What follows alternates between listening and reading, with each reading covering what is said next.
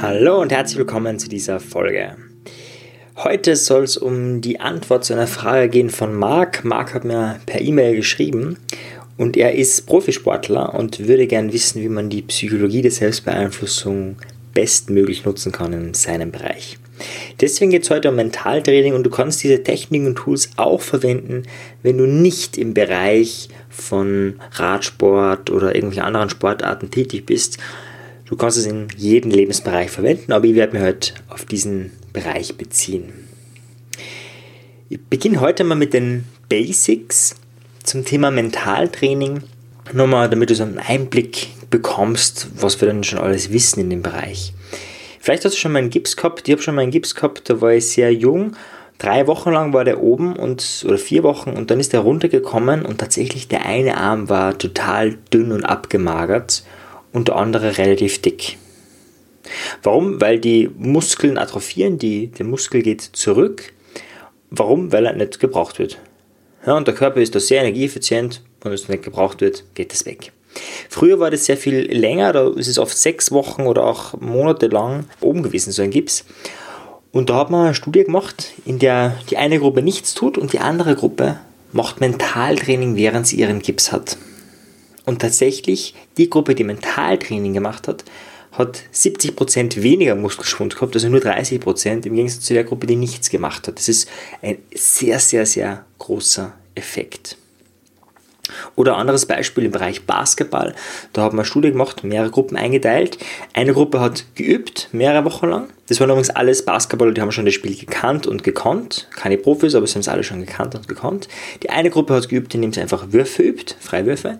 Die andere Gruppe hat Mentaltraining gemacht und Freiwürfe. Und die dritte Gruppe hat nur Mentaltraining gemacht. Mehrere Wochen lang sich nur vorgestellt, wie sie den Ball in der Hand hat, wirft, reintrifft. Ball in der Hand hat, wirft, reintrifft.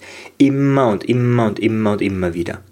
Zu dem Punkt kommen wir noch. Das schwierigste Mentaltraining sind tatsächlich die Wiederholungen. Ja? Aber zum dem kommen wir noch.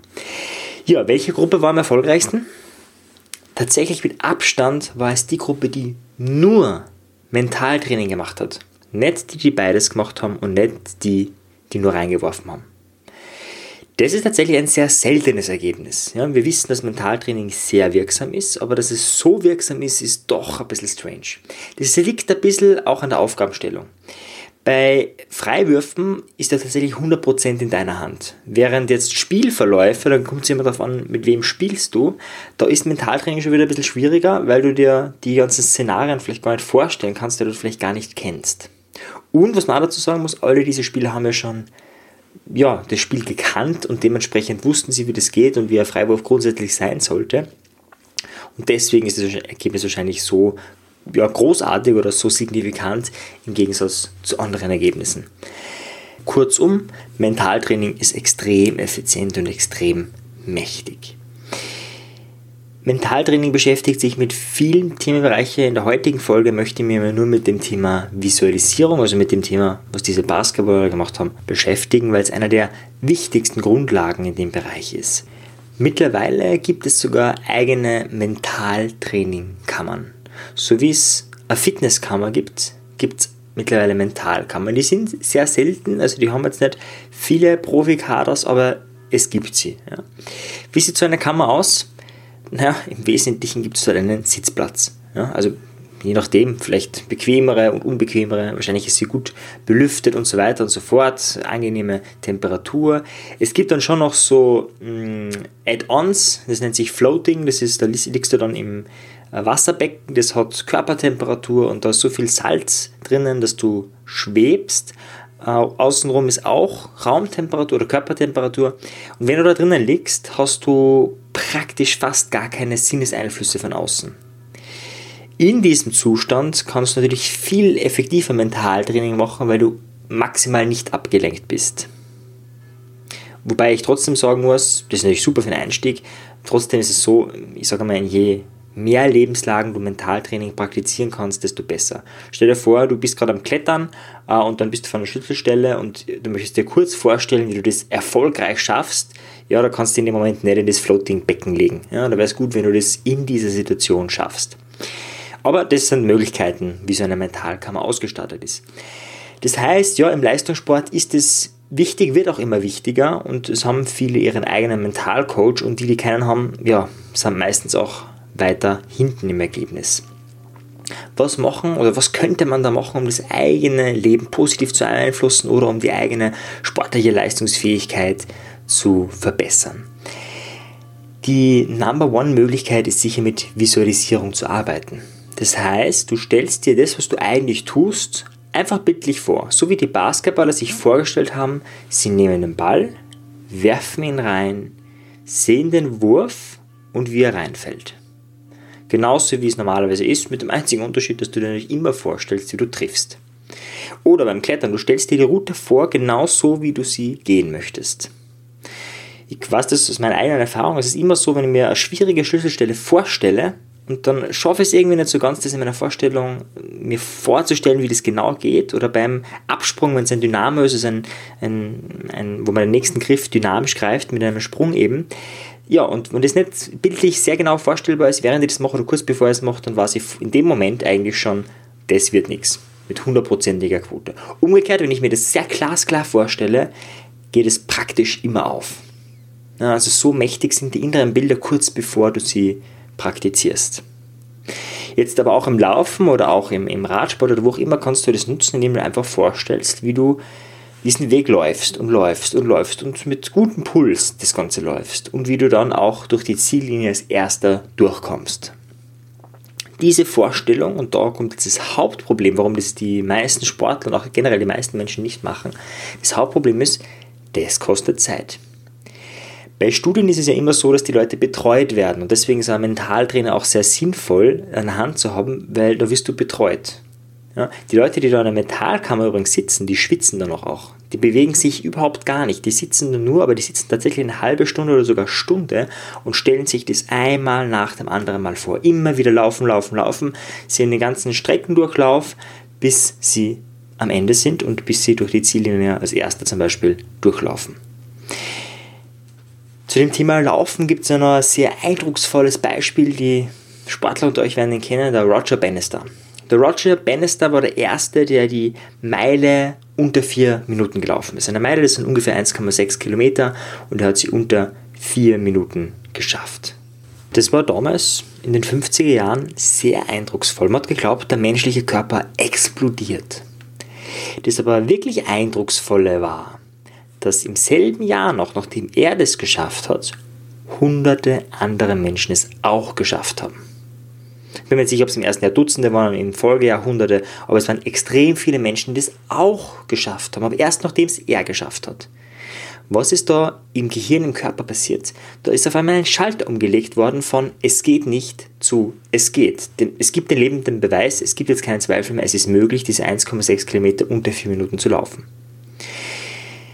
Und genau da hakt es ja, der Glaube an sich selbst, das kann man auch mit Visualisierung trainieren. Also du kannst auch beim Thema Selbstbewusstsein trainieren. Du stellst dir einfach jeden Tag vor, wie du ein selbstbewusster Mensch bist. Du stellst dir vor, wie du selbstbewusst genau die Dinge tust, die du tun willst, wo du alles machst, was du eh tust, nur mit maximalem Selbstbewusstsein. Wichtig dabei, tägliche Wiederholung immer und immer und immer und immer wieder vorstellen. Im Bereich Sport gibt es auch Tücken zu diesem Thema. Und zwar Fall von Paul McKenna, da ist jemand zu ihm gekommen, ein Profisportler, da ist wirklich um was gegangen, also der hat gut verdient mit dem und der hat sich Sorgen gemacht, nicht Erster zu werden. Und dann war die Frage, ja, was macht er denn? Ja, er macht ganz viel Mentaltraining, stellt sich das immer wieder vorbereitet. Je öfter er das Mentaltraining macht, desto ängstlicher wird er. Er macht sich jetzt konkret Sorgen um einen speziellen Konkurrenten. In dem Moment werden wir NLPler sehr hellhörig. Ja, wenn jemand eine Methode verwendet, die eigentlich zum Ergebnis führen sollte und dann zu einem ganz anderen Ergebnis führt, dann fragen wir uns, wie verwendet denn der diese Methode? Und genau deswegen hat der Paul auch nachgefragt, hey, wie machst du das? Ja, und dann ist er zu einer Erkenntnis gekommen, er stellt sich sich selbst vor, wie er sich von hinten sieht, wie er da durchläuft. Ja, das ist ein eher sehr kleines Bild, was er da innerlich sieht. Das ist eher, hat weniger Farben und wie er durch die Ziellinie kommt. Und hin und wieder schaut er sich den, stellt er sich den Konkurrenten vor. Da sieht er eher, wie er in dem Konkurrenten drinnen ist, wo alles ganz groß ist, ganz farbig und wie der das genauso mühelos schafft. Das sollte man erstens unterbinden, aber zweitens, und das ist viel interessantere, der Unterschied von der Art der Bilder Du kannst dir vorstellen, dass du selbstbewusst bist mit, ja, in einer Schwarz-Weiß-Film, ganz klein. Das wird wenig Wirkung auf dich haben, weil wenig Informationen in die Leitung gehen. Ja, das ist wie wenn du einen, einen Film schneidest, dann ist ein Schwarz-Weiß-Film hat auch weniger Datenkapazität als ein Farbfilm. Es hat weniger Wirkung einfach, auch emotional. Ja, das kannst du da einfach anschauen, wenn du die bestimmten Dinge einfach alle auf Schwarz-Weiß anschaust, dann wirst du merken, das trifft dich alles weniger. Und genauso ist es in unserem Gehirn, je kleiner die Bilder sind, meistens sind sie weniger wirksam, je unfarbiger oder je schwarz-weißer sind, desto unwirksamer und so weiter. Das heißt, wenn du dir vorstellst, diesen inneren Film, wie du das schaffst und wie du das löst, dann solltest du dir in maximaler Größe, wie im Kino dir vorstellen, mit den plastischsten Farben, die du dir überhaupt nur vorstellen kannst. Und auch einmal zu experimentieren, wie ist es, wenn ich mich selbst sehe? Und zu experimentieren, wie ist es, wenn ich ich selbst bin? Und was gibt mir mehr? Im NLP würde man sagen, naja, stell dir immer vor, dass du du selbst bist, also mit den eigenen Augen siehst und diesen Lauf machst. In der Sportpsychologie weiß man, das muss nicht das Effizienteste sein. Es gibt Menschen, denen gefällt das eine mehr, dann gibt es Menschen, denen gefällt das andere mehr und dann gibt es Menschen wie mich, die brauchen die Mischung. Manchmal, das kann auch sein, da bin ich zu unerfahren, um wirklich jetzt konkret das zu sagen, kommt es auf die Sportart drauf an. Zum Beispiel ist es bei mir so beim Klettern, ich habe mir das immer vorgestellt, wie ich die Schlüsselstelle von außen habe ich mich gesehen, wie ich die Schlüsselstelle mache. Dann bei der Schlüsselstelle selbst bin ich reingegangen in mich, habe mich selbst, also meine eigenen Augen gesehen und dann bin ich wieder rausgegangen. Ja, also das ist dieser Wechsel, das ist dieses, wo man beides braucht. Das ist maximal effizient gewesen. Es könnte aber sein, dass ich, wenn ich jetzt, keine Ahnung, Lauftraining machen würde, nur assoziiert zu sein, also nur in den, die eigenen Augen also nicht die eigenen Augen zu sehen, sondern von den eigenen Augen zu sehen, effizienter ist. Oder eben dissoziiert, wie wir es im NLP nennen, das ist dann das, wenn du dich selbst siehst. Da musst du einfach experimentieren. Da ist jeder Mensch anders. Das heißt, die erste Übung beim Mentaltraining wäre, dass du dir Dinge vorstellst, immer und immer wieder, und du mal probierst, ist assoziiert das Beste, dissoziiert oder der ständige Wechsel. Und sobald du das weißt, hast du schon viel erfahren. Das Einzige, was du dann noch tun musst, ist die Bilder immer groß zu machen, die Bilder immer farbig zu machen und dir dann vorzustellen, wie du deinen Lauf gewinnst, wie du das Rennen machst, wie du die Schlüsselstelle schaffst, wie du selbstbewusst bist, was auch immer du möchtest. Ja, und die meisten werden es erraten haben, das größte Problem liegt tatsächlich dabei, es zu tun. Warum fällt uns das so schwer? Naja, beim Sport ist es natürlich viel leichter. Ja, wir stellen uns das, wir sehen das, wir brauchen uns das nicht vorstellen. Wir haben Widerstand, wenn du zum Beispiel im Fitnessstudio bist, du merkst dann, wie dein Herz geht und du weißt auch, ja, wenn du zum Beispiel läufst, aha, jetzt habe ich schon die Hälfte geschafft, habe ich schon 70% geschafft und so weiter. Das heißt, du kriegst von außen ständig Feedback und dieses Feedback motiviert dich. Beim Mentaltraining, das schaut von außen wirklich langweilig aus, ja, geschlossenen Augen, und, und nichts. Irgendwann kommen dann Schweißtropfen raus, wenn du es wirklich intensiv machst, wenn du es wirklich gescheit machst. Ja, also jetzt gerade wenn du Leistungssportler bist, dann sollten schon irgendwann Schweißtropfen auch erscheinen und kommen. Und da tut sich auch im Körper was. Das ist ähnlich wie bei denen, die Mentaltraining gemacht haben und sich immer und immer wieder vorgestellt haben, dass sie mit dem einen Arm üben, ja, und dann hat dieser Arm weniger atrophiert, das heißt die Muskeln sind weniger zurückgegangen da passiert wirklich im Körper was. Also da, das kann man messen, dass da neuronal und so weiter einiges abgeht im Inneren. Wie löst du jetzt das Problem, dass du eben weniger Feedback hast? Du brauchst gleich wie im Sport einen Plan. Also egal, ob du jetzt selbstbewusster werden willst oder eine bestimmte Charakterfähigkeit dir erwerben willst oder einfach sportlicher werden willst oder besser sein willst im Sport, du brauchst einen Trainingsplan. Den kannst du dir von jemandem professionell erstellen lassen. Ja, wenn du mit mir zum Beispiel arbeiten möchtest im Einzeltraining, würde man sich so einen Plan erstellen.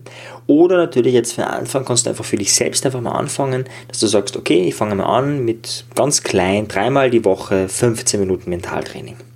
Und dann siehst du eh, wie das geht. Da ganz wichtig, wirklich die Uhr stellen. Also nicht immer wieder auf die Uhr schauen oder einfach mal ein bisschen Mentaltraining machen, sondern du stellst dir die Minute, also die 15 Minuten ein, Start, Augen zu und los geht's. Und dieser Film läuft immer und immer und immer wieder ab. Das kann durchaus anstrengend sein, das kann durchaus langweilig sein, aber du machst es das erste Mal. Stell dir vor, du läufst das erste Mal, für die meisten Menschen, zumindest für mich, war Laufen urlangweilig. Und wenn man es dann immer und immer und immer wieder tut, ah, irgendwann wird es spannend. Natürlich kannst du da ein bisschen abwechseln, du kannst verschiedene Perspektiven dir anschauen und so weiter und so fort. Du kannst auch verschiedene Strecken dir vorstellen, wie du die läufst oder wie du kletterst oder was auch immer dein Sport ist, aber grundsätzlich geht es um diese Wiederholung. Ja, und dann kannst du steigern die Zeit, dass du mal eine halbe Stunde machst oder dass du es viermal die Woche machst, irgendwann fünfmal die Woche und so weiter und so fort. Und so kannst du Stück für Stück dein Training pushen. Ja, und zu guter Letzt noch ein Tipp, was kannst du tun, um das noch leichter zu gestalten? Wenn ich Leute im Training habe und dann machen wir das ja wirklich. 5 Minuten, 10 Minuten, 15 oder auch 30 Minuten Mentaltraining.